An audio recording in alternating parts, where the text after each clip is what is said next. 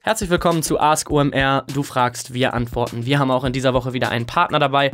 Und zwar ist das O2, O2 Free mit Connect. Ein großes Datenvolumen für alle mobilen Geräte.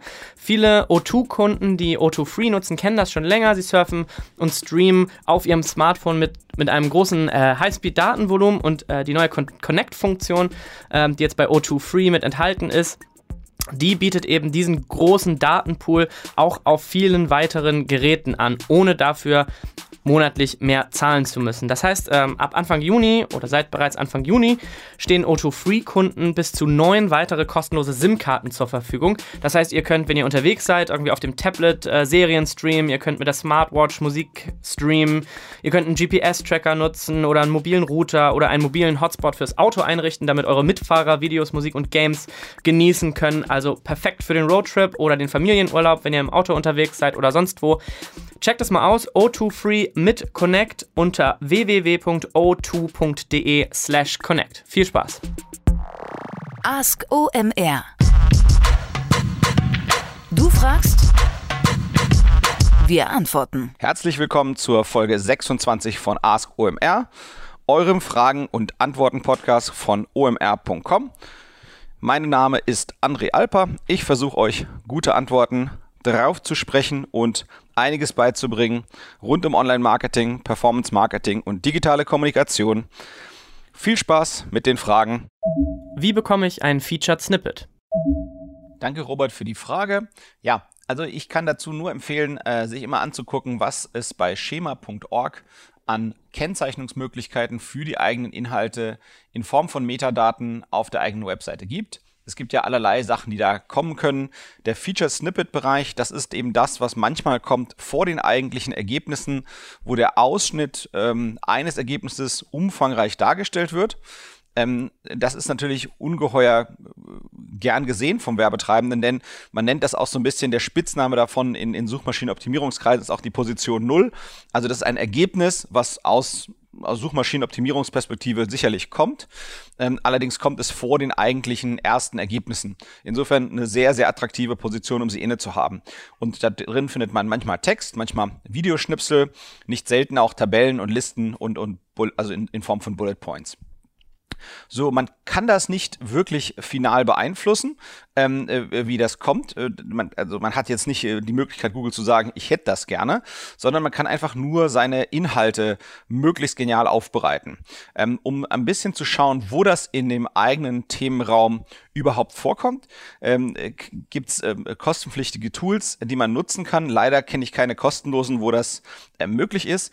Ähm, zum einen gibt es bei A Ahrefs, zu Deutsch ausgesprochen, zu Englisch Ahrefs. Ähm, das ist ein Tool, das aus dem Backlink-Bereich kommt. Und dort findet man so ein Tool, bei dem man sehen kann, bei welchen Keywords es diese Featured Snippets gibt, aber man sie nicht hat, was ich eine ganz nützliche Liste finde. Denn dort kann es sein, dass eben ein Wettbewerber irgendwas besser macht und dann kann man eben gucken, kann man dem nacheifern oder das sogar noch besser machen. Ähm, bei Systrix, wenn ich mich recht entsinne, ähm, kann man eine gute Übersicht finden, wo man selbst Featured Snippets hat. Insofern auch das extrem nützlich. Und dann packe ich noch einen Link in die Show Notes. Die Kollegen von Write, das ist eine sehr gute SEO-Toolbox, ähm, die haben ein umfangreiches Magazin und die haben dazu ein bisschen ähm, einen, einen, einen guten Magazinartikel dazu geschrieben, wie man diese Features, Snippet, äh, Featured Snippets, ach, ein herrliches Wort, ähm, insbesondere um es mitten in einen deutschen Satz einzubauen, ähm, wie man die eben bekommen kann, äh, wenn man das ähm, möglichst gut machen möchte. In der Essenz, meiner Meinung nach, hängt es ganz erheblich von der Textqualität und äh, Menge ab, ähm, insbesondere auch ähm, sagen wir, der, der Aufbereitung. Das heißt, ist die wirklich, ist das wirklich extrem gut strukturiert? Gibt sich jemand hier mehr Mühe als die Wettbewerber und, und, und hat eben Google das Gefühl, ähm, ähm, dass, dass, die, dass dieser Ergebnis ähm, ja etwas ganz herausragendes ist und deswegen ist es vielleicht schon so spannend ähm, und, und so äh, hilfreich, dass es selbst in den Suchergebnissen gegebenenfalls schon das Anliegen des Users mit, mit diesem Thema ähm, äh, beantwortet werden kann oder zumindest stark ja, angrenzt an die Beantwortung, sodass der User danach nur noch weniger Informationsbedürfnis hat und so hat dem Google eben dem User schneller weitergeholfen, dadurch, dass es mehr Inhalt aus einer bestimmten Seite schon in die Suchergebnisse ähm, äh, kommt. Im Endeffekt wird dieses Featured Snippets kommt von einem der Ergebnisse, was ohnehin schon gerankt ist, nicht notwendigerweise von der ersten Position, aber in der Regel von einer der Top-Positionen. Ähm, das heißt, letztendlich der Weg dahin ist neben der äh, eigenen sehr guten Aufbereitung des Textes mit eben den Dingen, äh, über die ich vorhin sprach, also eben äh, ordentliche Bilder drin, gegebenenfalls Videos drin, Tabellen drin, Listen, ähm, äh, Aufzählungen. Äh, mit solchen Sachen kommt man nicht selten in diese Featured Snippets, aber ähm, das ist nur die, das Element, was dort häufig reinkommt. Ähm, Im Endeffekt ist, ist das, das, das Reinkommen in die Featured Snippets ähm, ein Ergebnis der, der normalen Rankings und ich glaube eben auch ähm, ein Teil der User-Metriken. Das heißt, wie verhalten sich die, die Nutzer, äh, wenn sie diese bestimmte Seite besuchen? Besuchen, sind sie oft an dieser Stelle äh, quasi, sagen wir mal, äh, bezüglich ihrer Informationsbedürfnisse gestillt. Denn was man sieht, diese Featured Snippets, die kommen nur bei einem Typ Suchen vor. Ähm, es gibt ja in der Regel so drei Grundtypen von Suchen. Das eine sind die navigationalen Suchen, wenn jemand ohnehin schon weiß, wo er hin will und dann kommt er auch dorthin. Das heißt, ich tippe zum Beispiel eBay in die Suchmaschine ein und will dann zu eBay oder ich sage Google Keyword Tool und komme dann zu dem entsprechenden Keyword Tool bei Google. Das heißt, ich weiß bei der Suche schon, was ich will. Das zweite sind transaktionale Suchen. Ja, das sind irgendwie einfache Beispiele wie ich will ein paar Turnschuhe kaufen, dann schreibe ich eben sowas in die Suchmaschine oder ich will äh, einen Kredit abschließen, dann tippe ich sowas in die Suchmaschine, dann möchte ich etwas online tun. Und die Featured Snippets, die sind meistens ein Ausdruck des dritten Suchtypen, das sind die informationalen Suchen, wo Leute äh, nicht etwas online tun möchten, sondern äh, etwas online lesen möchten über einen Zusammenhang. Das heißt, es ist hier ganz, ganz oft ein Informationsbedürfnis, ähm, was vorliegt.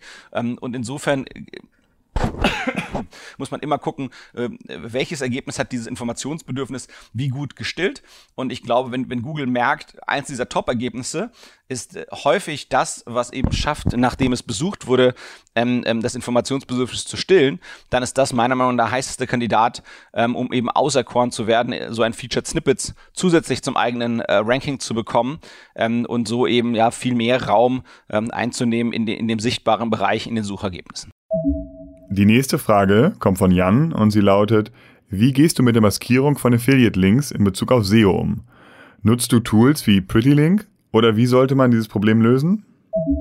So mal die Leute abzuholen, dass man so ein bisschen breiter versteht, was hier gemeint ist.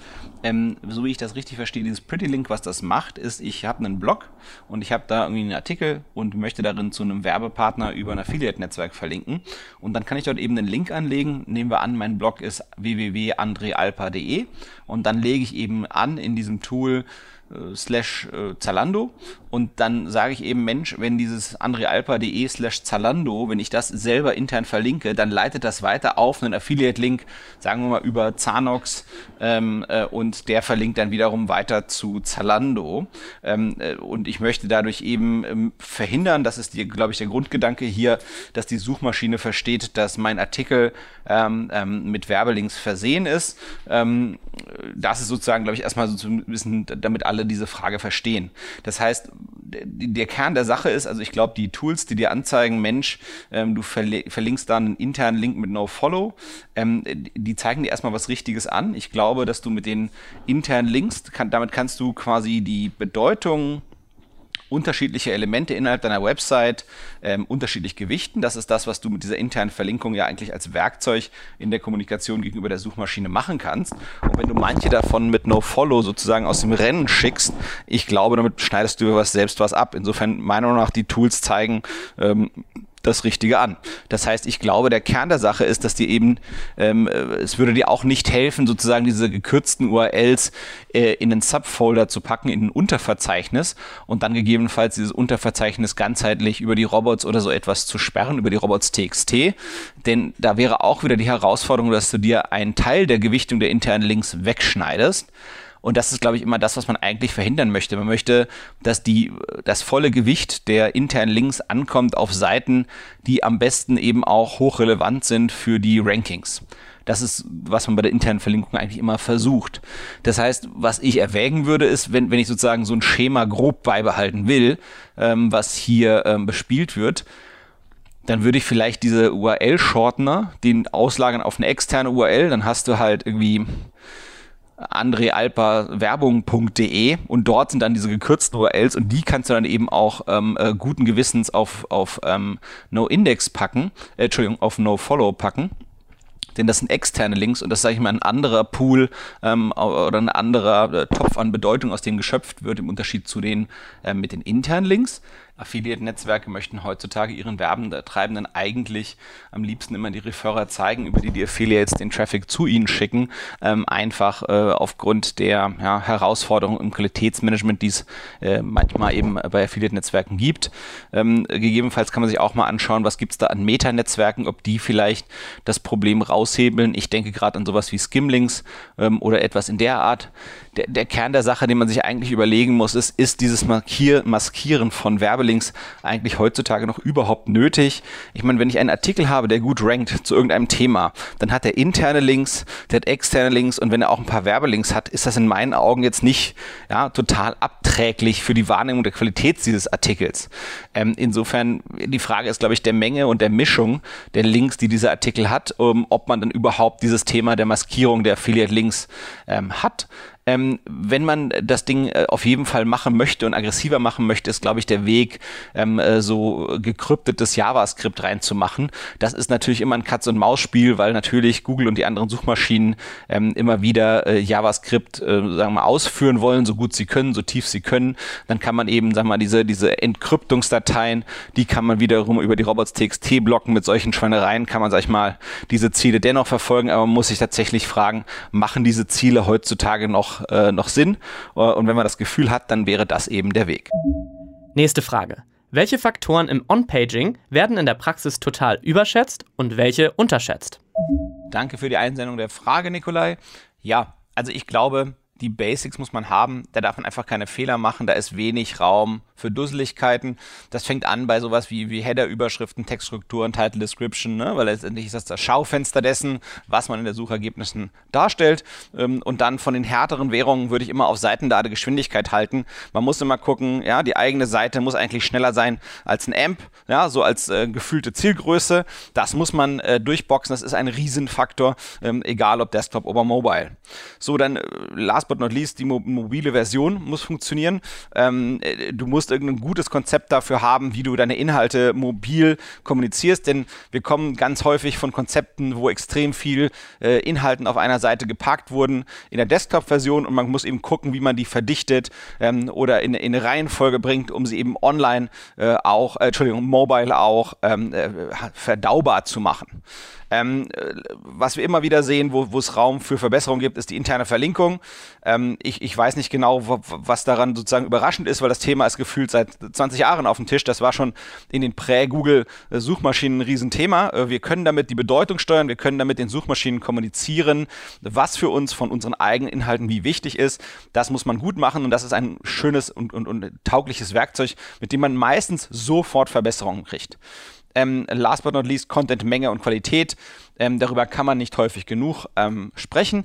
Wenn die Aufarbeitung des Content, das heißt nicht nur das runtergeschriebene Content, sondern wie er auf der Seite dargestellt ist, dass er eben für ein Online-Lesen geil on, da, dargestellt ist und sowohl für ein Mobile-Lesen, dann funktioniert es besser. Im Idealfall, wenn die Aufbereitung richtig geil ist, mit Tabellen, ähm, Bullet Points, äh, Nummerierung, äh, guten Bildern, dann schafft man es eben sogar bis in die Featured Snippets, die wir natürlich alle gerne mögen ähm, ja, aus dem Bereich Crawling, also eher technisches SEO, ja, aus dem Bereich Crawling und insbesondere bei der Indexierung, da finde ich immer äh, sehr einfaches Bild, was man sich im Kopf behalten kann. Man möchte eigentlich nur das indexierbar haben, was von den eigenen URLs auf der eigenen Webseite der eigenen Meinung nach eins der Top-Ergebnisse sein kann zu dem Thema. Das heißt, wenn man so eine Site-Doppelpunkt-Abfrage macht, die mir zeigt, welche meine eigenen URLs bei Google äh, so indexiert sind, sollten eigentlich alle URLs, die dort vorkommen, diejenigen Seiten sein, von denen ich glaube, sie können ganz vorne mitspielen zu dem Thema, zu dem sie eben ja, Inhalte bieten.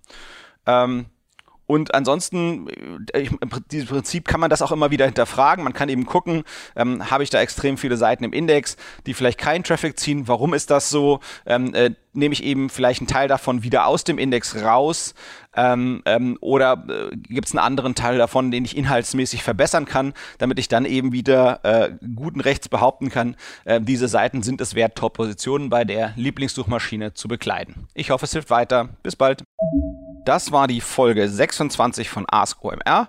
Bei der Erarbeitung der Antworten eurer Fragen für eure Fragen haben mir geholfen, wie nicht selten, der Erik Siegmann aus Hamburg von der Digital Marketing Boutique Digital Forward und der Kai Rieke, ähm, ein Interim CMO aus Berlin. Ansonsten bleibt wie immer die freundliche, der freundliche Call to Action. Mit anderen Worten, in unserem Kontext Fragen einsenden. Ihr könnt das machen über WhatsApp, als Textnachricht, als Sprachnachricht, über den Slack Workspace, als E-Mail oder über Twitter mit dem Hashtag RauteAskOMR. Viel Spaß und bis bald.